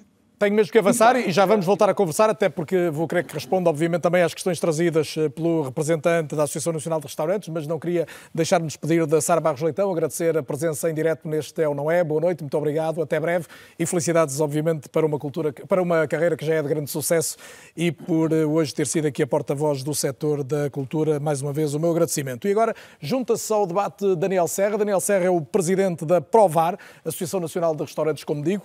Daniel Serra, temos um plano.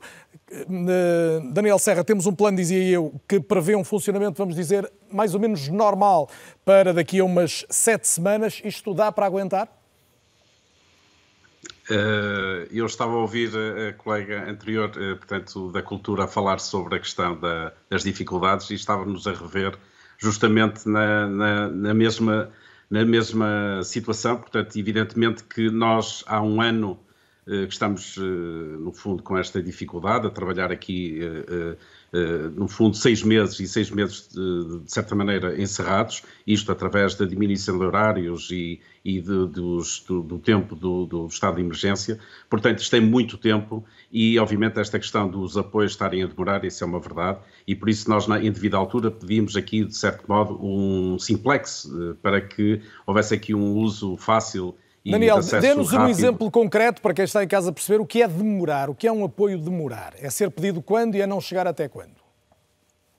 Bem, eh, ainda existem, existem, por exemplo, eu posso dizer que no, no, no primeiro layoff houveram empresários que esperaram cerca de 5 a 6 meses, portanto, por, eh, por questões eh, burocráticas que, de certa maneira, acabaram de colocar aqui uh, algumas uh, constrangimentos e houve esse atraso. Naturalmente que isto não é, não é generalidade, mas, mas de certa maneira uh, tem havido esse problema. Eu, eu, eu gostaria de pôr aqui mais a nota aqui noutro, noutro ponto, que é esta questão que tem muito a ver com o, o, o apoio à economia que o Governo apelidou, aliás, na apresentação, na última, e que disse que era abrangente, direcionado e, e, e, também no tempo, e queria ver mais tempo, mais direcionado, mais abrangente, e aquilo que, eu, que, eu, uh, que nós temos para dizer é que realmente de direcionado uh, tem muito pouco. E, e, aqui, colocava aqui uma nota e faria aqui até, se me permite, dar aqui três exemplos concretos em relação ao apoiar, porque eh, eh, nós temos dito que, este, que este, este apoiar tem criado aqui fortes distorções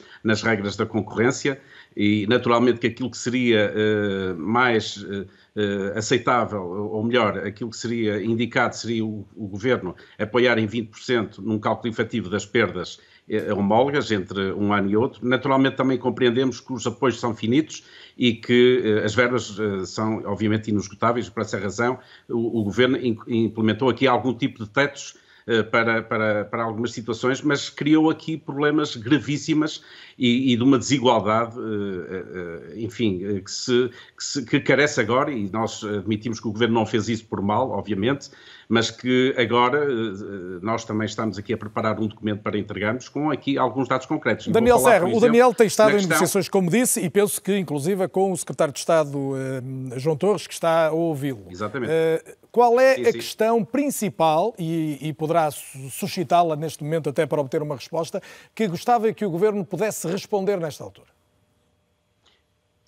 Existe aqui um, um dado muito concreto. O Governo eh, deverá olhar para os apoios, não nesta, da forma que, que o tem feito, de forma muito uh, virada para análise do, por número do contribuinte, por exemplo, e olhar aqui por, por uh, estabelecimento de restauração. Vou dar um exemplo de uma microempresa que tem dois estabelecimentos com apenas um número de contribuinte, uh, tem um tipo de, tem um apoio, vamos admitir, uma microempresa, 10 mil euros no ano 2020 mas uma mesma empresa, nas mesmas circunstâncias, tem dois números de contribuinte, tem dois apoios, recebe, neste caso, 20 mil euros. Portanto, isso é uma situação que poderia ser resolvida e a solução que nós apontamos é, através do e-fatura, identificar aqui o número de, de, de, empresas. Outro exemplo muito prático e que tem aqui criado problemas no ponto de vista do apoiar, do apoiar a restauração e do apoiar rendas, tem muitas vezes com estabelecimentos uh, abertos em meados de 2019, um caso concreto em que uh, a empresa perdeu uh, o acesso aos apoios porque não consegue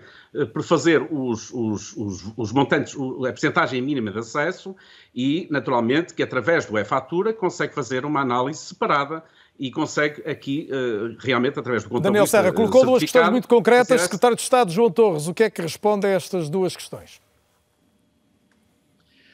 Bom, há pouco uh, procurei dizer que o Governo sempre partilhou duas mensagens fundamentais desde uh, o início desta pandemia, que é um processo muito difícil uh, para as empresas, para os trabalhadores e para a sociedade genericamente. Em primeiro lugar, uma crise desta natureza teria impactos económicos e sociais muito sensíveis, do ponto de vista do tecido produtivo português. Em segundo lugar, à medida que tivéssemos de desenvolver medidas restritivas para mitigar e para combater a Covid-19, iríamos reforçar e até antecipar as medidas de apoio às empresas. E foi isso que fizemos e é isso que justamente estamos a fazer.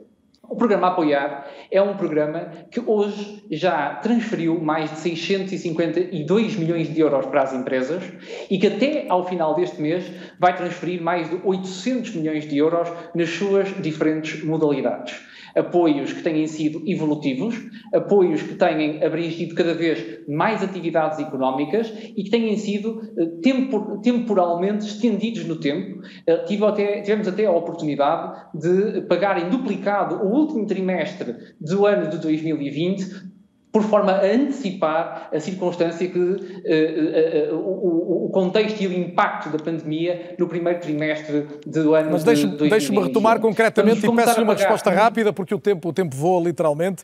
Há aqui duas questões, por exemplo, as pessoas que têm, que são proprietárias de dois restaurantes com um só número de contribuinte, acabarem por ser penalizadas em relação às que têm dois números de contribuinte, e esta questão do e-fatura poder ajudar, designadamente empresas que iniciaram a atividade mais tarde e que não têm um tempo que lhes permita permita ter o acesso às ajudas. São matérias sobre as quais o Governo admite, eh, vamos dizer, um recuo, se me permite a expressão?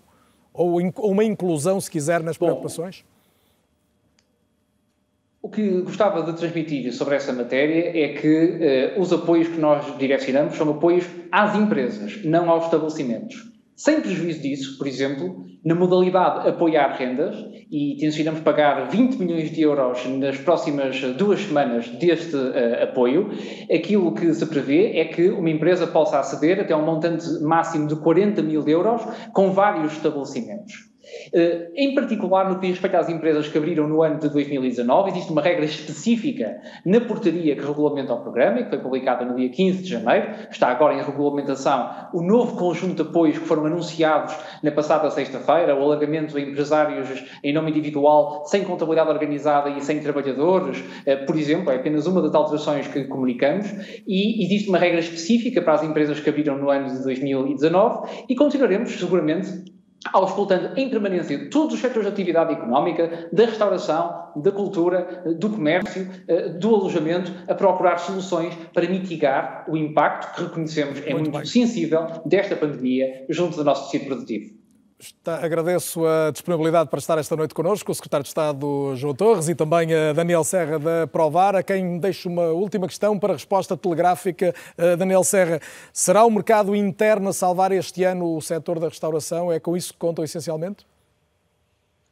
Uh, nós bem esperamos e, e, já desafiamos o Governo também uh, a implementar aqui algumas medidas, nomeadamente a questão do, além do e-vouchers, a questão do tu podes, que foi uma medida que Não esteve... temos tempo para voltar a isso, Daniel, tem mesmo que me dizer Sim, com que é que esperam forma... salvar o ano?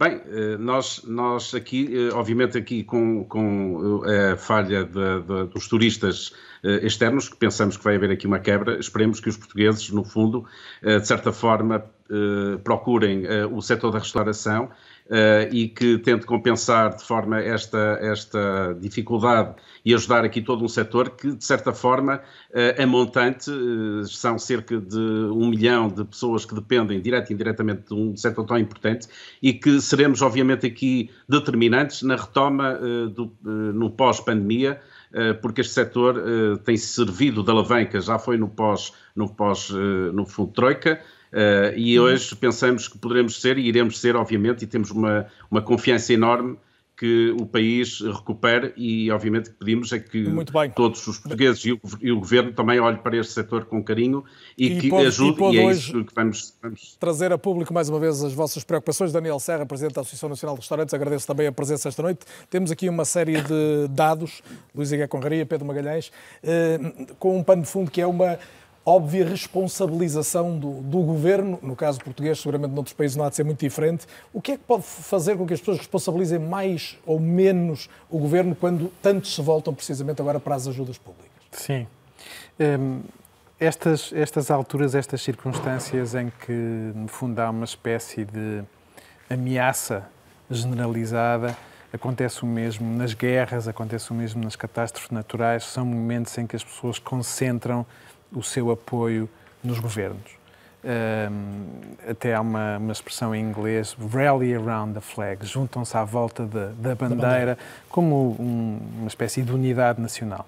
Isso também acontece também porque os partidos da oposição nestas circunstâncias também não fazem o mesmo tipo de combate político, portanto juntam-se de alguma forma. O ano passado em particular notou-se bastante Notou-se. E, apesar de tudo, se pensarmos na união que tem havido até agora, vamos ver quanto tempo se prolonga entre eh, um centro-direita representado pelo Presidente e o centro-esquerda representado pelo Primeiro-Ministro, temos, no fundo, eh, uma indicação dessa, dessa unidade. E é uma das explicações para que, a meu ver, o Governo tenha, apesar de tudo, conseguido preservar uh, apoio. Agora, aquilo que nós sabemos também de vários estudos que vão saindo precisamente sobre esta questão é que isto não dura para sempre.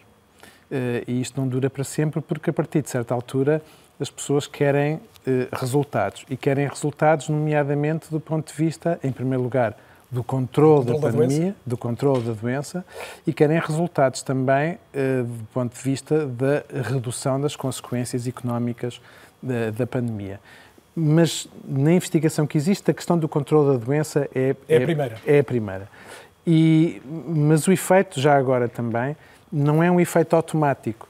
Eh, da mesma maneira como o desempenho da economia não tem um efeito automático sobre o apoio aos governos, a evolução da pandemia também não tem um efeito automático. Depende das coisas que os governos fazem. Mas podemos sintetizar dizendo que eh, as pessoas tendem a aceitar melhor restrições e até algumas dificuldades se o controle da pandemia for mais eficaz. Exatamente. O, o, tendem a punir mais os governos pelo descontrole da pandemia quando se apercebem que não, não, há, não há medidas uh, que que as medidas não estão uh, uh, não, não são suficientemente fortes. E para perceber uh, isso em Portugal, em relação ao que aconteceu em janeiro e fevereiro, ainda vai ter que passar algum tempo? Eu acho que vai ter que passar algum tempo. Eu estou um pouco surpreendido, mas acho que de alguma maneira ainda não há dados suficientes. Eu penso que o que se passou em janeiro foi de tal maneira traumático que teria de haver, no fundo, alguma tradução disso do ponto de vista da avaliação do governo essa, essa tradução existe do ponto de vista da confiança que as pessoas depositam no governo para o controle da pandemia.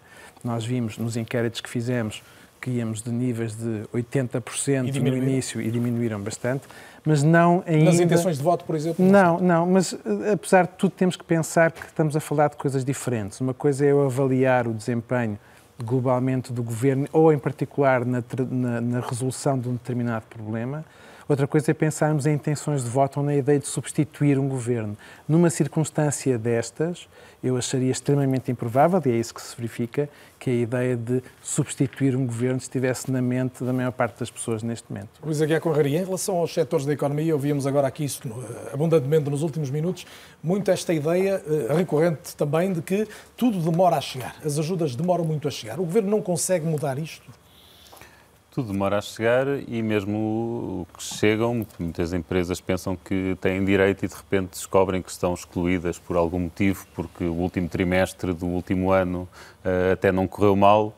Uh, até foi melhor ou igual ao último trimestre do, do ano, ano, anterior, anterior uh, como se não tivessem tido seis meses de prejuízo pelo meio, quer dizer, e portanto Uh, acho que há essas várias, acho que há várias situações e tem várias razões de queixa. E, e eu estava muito incomodado ouvir o, o, secretário de Estado falar com aquele debitar de números que obviamente cala quem o está a ouvir, porque ele diz sei lá, o prazo médio de resposta do programa não sei o quê é 13 dias, ninguém sabe o que é que ele está a falar. Quer dizer, nem, nem sequer dá para debater um, um assunto deste. Um debitar diz apoiou-se 2,7 eh, mil milhões, se ele tivesse dito 8,5 mil, mil milhões ou se tivesse dito 900 milhões, é a mesma coisa. Quer dizer, as coisas têm de ser palpáveis. E, uh, e estava-me a incomodar ouvi-lo depois de ter ouvido a, a Sara, Sara Barros Leitão. Sara Barros Leitão. Uh, é melhor passar a outro. Bom, não vou passar porque eu, eu não me esqueci da Raquel Duarte e a Raquel continua connosco, pneumologista, acompanha-nos, segue-nos uh, neste programa, segue connosco, não nos segue, segue connosco a partir do Porto. Raquel, porque uh, tocamos aqui e pedi-lhe o seu olhar também uh, sobre isto, dois setores de atividade em que a questão sanitária acaba por ter muita influência no que são as decisões em relação, quer à, à questão da cultura, as pessoas estarem dentro de uma sala, mesmo com uma lotação limitada, estarem de máscara, mas é sempre estarem numa sala, e por maioria de razões num restaurante, num bar, onde até para poder poderem, obviamente, beneficiar de estarem, têm até que tirar a máscara. Eh, eh, há hoje uma maior sensibilidade no sentido de acreditarmos que esta abertura não vai ter recuo, e neste caso ter recuo é mesmo, eu diria, e confirmar-me-á, um, um risco maior, não é? É assim, uh, aquilo que nós temos de ter a certeza é que esta avaliação é feita de 15 em 15 dias e só a manutenção de níveis inferiores de risco é que pode permitir passar para o nível imediatamente a seguir. Portanto, temos mesmo que cumprir todas as orientações. Estas duas exposições que foram feitas agora um, são, são exposições de vida real, são, são, são, uh, tocam-nos cá dentro. E, e, e, aquilo que nós já sabemos uh, e que ouvimos aqui, uh, no fundo, mostra-nos a importância de todos os fatores socioeconómicos na nossa vida, mas também na infecção. E aquilo que nós sabemos é que esses fatores, esses determinantes socioeconómicos, que vão afetar a forma como nós vivemos, a forma como nós trabalhamos, o risco que nós temos à própria exposição e até também a adesão que nós vamos tendo também a cumprir as orientações. Se estes determinantes não, não tiverem solução, não tiverem suporte, é muito difícil que as pessoas consigam cumprir. Isto é, nós temos que garantir que as pessoas conseguem trabalhar em condições adequadas, nós temos que garantir que a pessoa que está doente não vai trabalhar e não é penalizada economicamente, nós temos que garantir que, que estas pessoas tenham o suporte necessário de forma a poderem cumprir todas as orientações. Nós só vamos poder passar para níveis seguintes se conseguirmos manter o controle da pandemia, o controle da transmissão da, da infecção na, na comunidade temos que ter todos os cuidados, mas temos que criar condições para que toda a gente possa ter os cuidados.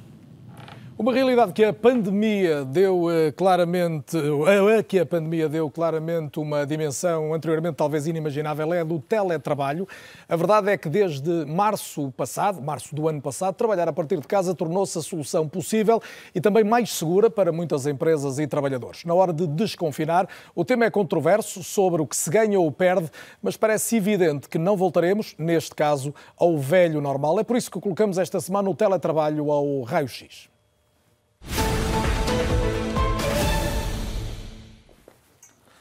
Neste raio-x, eu hoje vou contar com a preciosa ajuda de Tiago Santos Pereira, investigador, coordenador do Colabor, do Laboratório Colaborativo para o Trabalho, o Emprego e Proteção Social, e que nos vai trazer alguns resultados preliminares do estudo que se chama Trabalho, teletrabalho e distanciamento social. Vai surgir já aqui o título, precisamente, em situação da pandemia. Tiago, muito boa noite e muito bem-vindo também ao É ou Não É. Este é um estudo que vai revelar o que vamos dizer assim, em termos de um olhar primeiro muito geral, sobre o que foi este ano de teletrabalho no país? É uma experiência que muitos tiveram em Portugal e, obviamente, o teletrabalho foi um instrumento essencial na resposta eh, à pandemia. E muitas das dificuldades que nós ouvimos agora mesmo falar, eh, o teletrabalho proporcionou a possibilidade que outros não passassem pelas mesmas dificuldades.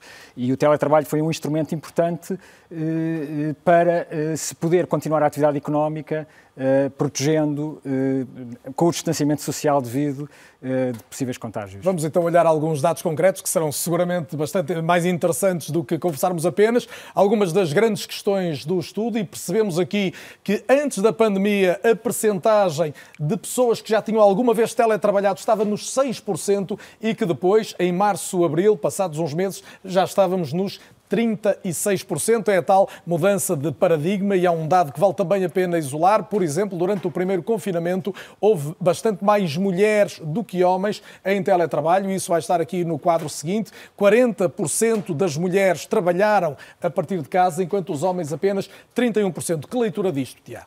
É, quer dizer, por um lado, o estar, estar ou não em teletrabalho não depende aqui necessariamente, depende essencialmente da possibilidade dessa atividade ser feita em teletrabalho. Mas, obviamente, que há aqui um conjunto de questões interessantes que podemos aqui colocar, nomeadamente pode haver eh, decisão, por exemplo, na família, de, de haver prioridade, caso haja a necessidade de alguém ter que ficar em casa a acompanhar os filhos, de prioridade. Ser a mãe, ainda haver essa tendência pode haver que é histórica. De qualquer maneira, todos os dados indicam que em casais em casa as mulheres tiveram eh, o maior eh, esforço maior em termos do apoio, do apoio familiar. Mas eu também não queria deixar de notar aqui que os 31% de homens que estiveram em casa, muitos destes não tinham estado nesta experiência de estar em casa com responsabilidades familiares e a ter que conciliar a vida profissional e vida doméstica, que me parece também que é aqui um ponto, um ponto importante, eventualmente para soluções futuras. Mas, mas, de qualquer forma, há que notar que as mulheres eh, têm tido um maior eh, eh esforço, eh, um maior fardo, esforço fardo, até. E, também sabemos as dificuldades que é o teletrabalho com crianças pequenas em casa e que, e que, realmente foi importante agora as notícias e a mudança de ontem com a ida dos mais pequenos para e a escola. por muito que haja uma mudança social elogiável, a verdade é que ainda há essa sobrecarga por tendência das mulheres no trabalho, no trabalho em casa. Tentando perceber também por setores quem mais trabalhou a partir de casa, vamos aqui perceber que muitos trabalhadores, designadamente não qualificados, até na chamada linha da frente também, não puderam simplesmente trabalhar à distância, e vemos ali índices de 1%, 2%, 3%, trabalhadores, por exemplo, da indústria, por contraste com praticamente metade dos técnicos administrativos, especialistas, até bastante mais de metade, em alguns casos, que puderam realizar as tarefas profissionais a partir de casa. Aqui, dois países. Sim, é um facto. Eu acho que isto é muito importante, que de facto há aqui uma certa desigualdade inerente a esta experiência, a esta experiência do teletrabalho, que tem, por um lado, a ver com as qualificações, mas está muito intrínseca ao tipo de atividades eh, desenvolvidas. Quer dizer, por exemplo, atividades que têm um maior pendor físico eh, têm menos capacidade de serem, de serem eh, migrarem para casa. migrarem eh, para teletrabalho. Eh, mas, por outro lado, também é importante ter aqui em conta que há aqui uma dimensão de qualidade do trabalho em teletrabalho. E, por exemplo, eh, enquanto o número diz que 50, no inquérito que colocámos, 55% dos inquiridos disseram que, sua, que as suas funções não podiam ser realizadas em teletrabalho, mesmo dos que estiveram em teletrabalho, apenas 35% disseram que podiam realizar as, as, as suas funções da, da, mesma forma como se estivessem na empresa. na empresa. E, portanto, isso significa que há uma quantidade importante dos trabalhadores que estiveram em teletrabalho, que tiveram que adaptar a um grau, graus de adaptação diferente, mas tiveram que adaptar as suas funções para estar em teletrabalho. Ou seja, há aqui um elemento de qualidade do trabalho em teletrabalho que também é importante ter em conta e não apenas a possibilidade da sua realização. E é muito interessante começarmos a ver traduzido em números, uma, em números uma realidade com a qual estamos a, a lidar praticamente de novo. E o que é certo também então é que, a avaliar pelos resultados deste inquérito, praticamente metade dos inquiridos que estiveram em teletrabalho estarão disponíveis para repetir esta experiência. Isto tem a ver com o que o Tiago acabava, acabava de dizer, no fundo, a adaptação. Temos aqui eh, pessoas em numa ordem de 36% capazes de trabalhar vários dias por semana a partir de casa e até 13% que dizem que trabalhariam todos os dias a partir de casa. É claro que também temos uma outra metade de pessoas que admitiam fazê-lo apenas um dia por semana, um ou dois dias por mês, quando muito alguns dias por ano, e até 15% que dizem nunca, não é? Sim, eu, eu também me parece interessante em termos de, de, alguns discursos que temos ouvido também uh, uh, vários atores na comunicação social uh, de uma normalização do teletrabalho. Isto, isto é preciso ver que isto é a resposta de quem na realidade pode estar em teletrabalho. E de entre estes, há, está ela por ela, 15% que, que, não querem voltar ao teletrabalho, 13% que querem, Ficavam que querem em casa ter. definitivamente. Mas o que isto significa é que, de facto, há aqui uma adaptação que foi feita e é preciso não esquecer que o teletrabalho já era possível, 6% já o tinham feito, a tecnologia estava lá, mas na realidade não o implementávamos. E implementámos por causa desta situação que de repente, eh, de repente nos surgiu. Isto significa que eh, há aqui adaptação e aprendizagem que tem que ser feita e não, e não que o teletrabalho é uma coisa necessariamente para ficar como um instrumento dominante em termos dos modos de prestação de trabalho. Uma das questões eh, mais polémicas nesta nova realidade é o tempo absorvido pelo trabalho em casa e o equilíbrio entre a profissão e a vida pessoal e familiar. E aqui uma percentagem significativa dos inquiridos, de 33 e mais 16% admitiram que eh, trabalharam ou mais tempo ou até muito mais tempo do que era habitual no local de trabalho. Eh, e vemos que os que admitiram ter trabalhado o mesmo tempo são ainda bastante significativos, mas são poucos os que dizem que ter trabalhado menos ou muito menos. E esta é uma discussão que se prevê longa, que até, Tiago, sugiro que possamos continuar ali à mesa sim, também com o Pedro Magalhães, com o Luís Aguiar Corraria, eh, e é uma discussão que há de levar seguramente também a alterações legislativas, desde logo com o muito propalado e vai ficar aqui aqui escrito direito a desligar, de que se tem falado muito. Podemos então dirigir-nos para a mesa e Pedro Magalhães para a nossa reflexão final. Eu diria que estamos aqui perante um mundo do trabalho que agora se vai dividir entre quem pode teletrabalhar e quem não pode teletrabalhar, não é? Sim, já foi assim uh, no primeiro confinamento.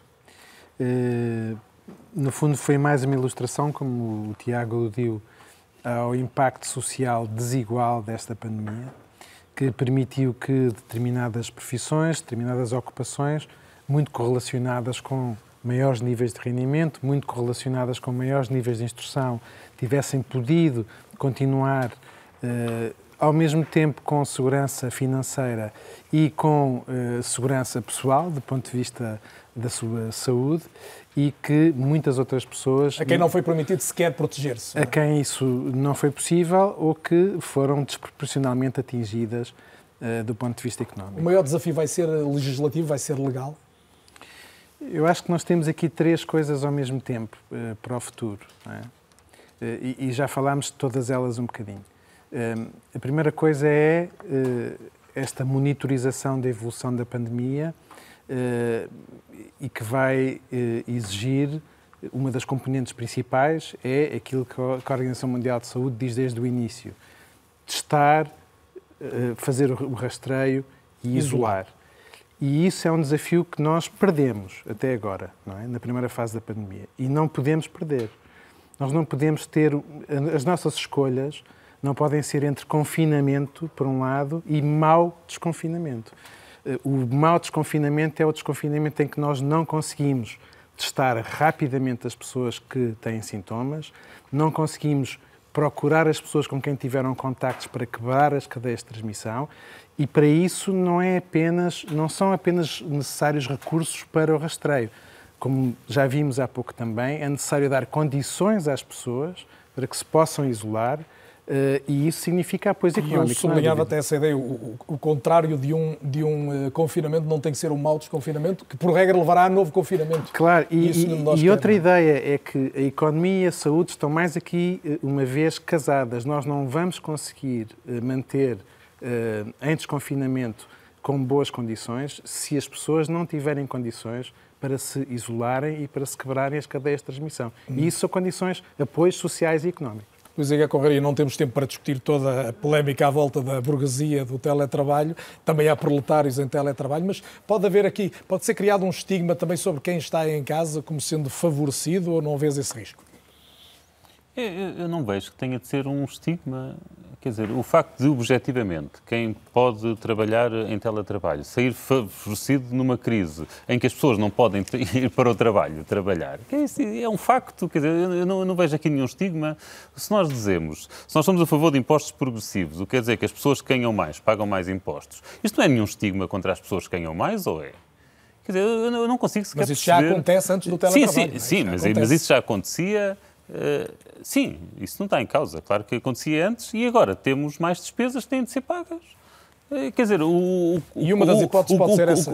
A nossa estrutura fiscal. Não, a Susana Peralta nunca propôs imposto sobre o teletrabalho. Não confundamos sim, as coisas. Ela, o imposto dela é com base nos rendimentos e não na, e não na, na, na função da pessoa. Uh, agora, o que eu estou a dizer, nós temos um sistema fiscal que era adequado, mais ou menos, à estrutura de despesas que tínhamos até 2019.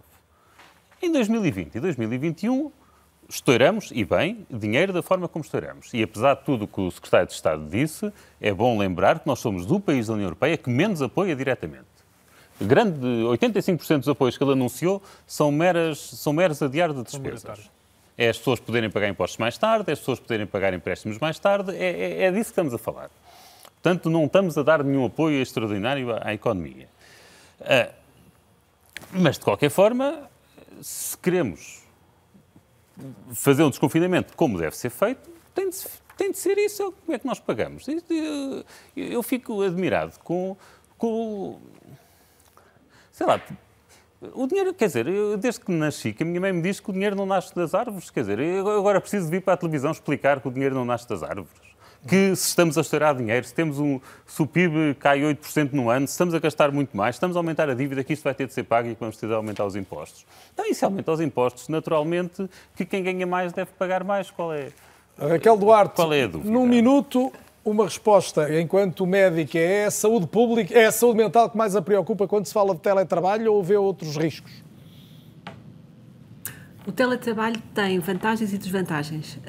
Uma desvantagem é claramente a parte da saúde mental, o desequilíbrio mesmo em termos sociais. A pessoa passa a ter a trabalhar sozinha, ah, não tem relações fáceis com os outros colegas, não tem noção de quando começar, quando a trabalhar. A proporção de pessoas que trabalham de facto para além das horas, não ter o limite, não ter o limite, não há um limite físico, deixa também haver o limite temporal de quando começar a trabalhar e quando deixa de, de trabalhar é importante. E as condições condições em que trabalha também eh, são eh, muitas vezes alteradas. Muitos destes pais, como foi focado, eh, trabalham ao mesmo tempo que dão apoio aos filhos. Todos nós assistimos a várias vezes a reuniões em que assistimos a aulas. Eu estou-me a lembrar de uma colega com quem eu reúno com frequência, em que ouço as aulas e um filho a tocar violino, outro a tocar clarinete. Como é que é possível ela conseguir manter-se concentrada e a trabalhar o dia todo?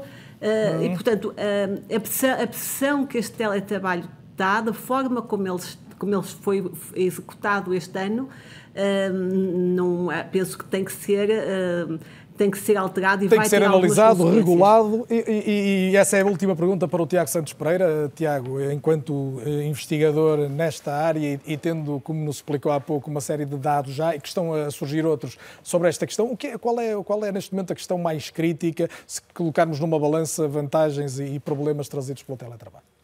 Eu parece-me que aqui uma coisa importante com, o teletrabalho é, de facto, houve aqui uma descoberta do teletrabalho. Houve uma descoberta por parte de, trabalhadores e houve uma descoberta por parte das empresas. E eu acho que é esse articular de interesses que está pela frente. Ou seja, não é aqui uma questão de que agora vamos todos passar para teletrabalho porque as empresas querem ou vamos todos passar para teletrabalho porque os, tele, porque os trabalhadores querem. Porque, de facto, o, o teletrabalho tem determinado tipo de benefícios. Proporciona flexibilidade na organização dos tempos de trabalho, proporciona capacidade, de, ou, ou requer uma determinada capacidade de autonomia autonomia, eh, disciplina no trabalho, mas também, eh, eh, nomeadamente, a questão da conciliação da vida profissional e da vida familiar, mas requer, tem outras implicações. Por exemplo, vemos, vemos que tipicamente há, há dificuldades na questão do, da gestão do tempo e, e, o, e o, eu vou chamar excesso de tempo de trabalho que as pessoas em teletrabalho têm, tipicamente, agora foi mais, mais grave, ou mais agudo, digamos, porque houve também um investimento de quem teve em teletrabalho, sabendo toda a situação que rodeava, não é? Mas mesmo em situação, em situação normal, o teletrabalho tipicamente Mas, tem maior em, envolvimento. Em resumo, temos que ficar com esta ideia. Vai Sim. haver aqui de novo um choque, uma tensão entre as entidades empregadoras e os trabalhadores e o legislador e o poder político vai ser chamado a, aqui a clarificar. Sim, o que me parece aqui de facto importante é que, é que tem que haver uma conciliação de interesses e, portanto, a questão da negociação entre as partes é central. No Código de Trabalho, esse já é um pressuposto, ou seja, o, teletrabalho só pode existir com interesse de ambas as partes. De alguma forma, isso vai ter que continuar, mas também para os detalhes do modo como se organiza o teletrabalho. Porque é muito diferente o teletrabalho ser uma, uma prestação de serviço a nível permanente ou ser eh, eh, regular, mas não permanente. Portanto, o tipo de, de, custos que temos eh, é diferente. Há benefícios que são importantes, há benefícios mais genéricos. Por exemplo, um dado que eu não apresentei, eles, mas... vou, só um dado muito, muito rápido, o... que uh, uh, o teletrabalho, por exemplo, uh, quem está a teletrabalho foi proporcional ao tempo de deslocação para o emprego. Ou seja, há aqui uma questão relacionada com a mobilidade que não é irrelevante à experiência de teletrabalho. E, portanto, que há benefícios para todos. E as empresas também têm que definir novas formas, nomeadamente, por exemplo, de avaliação e de, de controlo e de distribuição e de organização de trabalho para a experiência de teletrabalho ser eficaz. Que a experiência veio para é, ficar. É social, o não... trabalho é social e não é uma experiência apenas individual. Sem dúvida.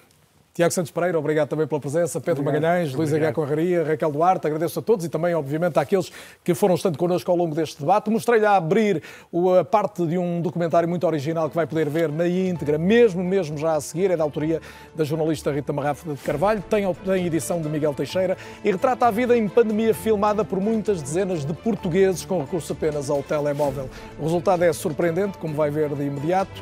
Quanto ao nosso debate, tem disponível em RTP Play, é ou não é, volta a ser de hoje oito dias. Boa noite, até lá.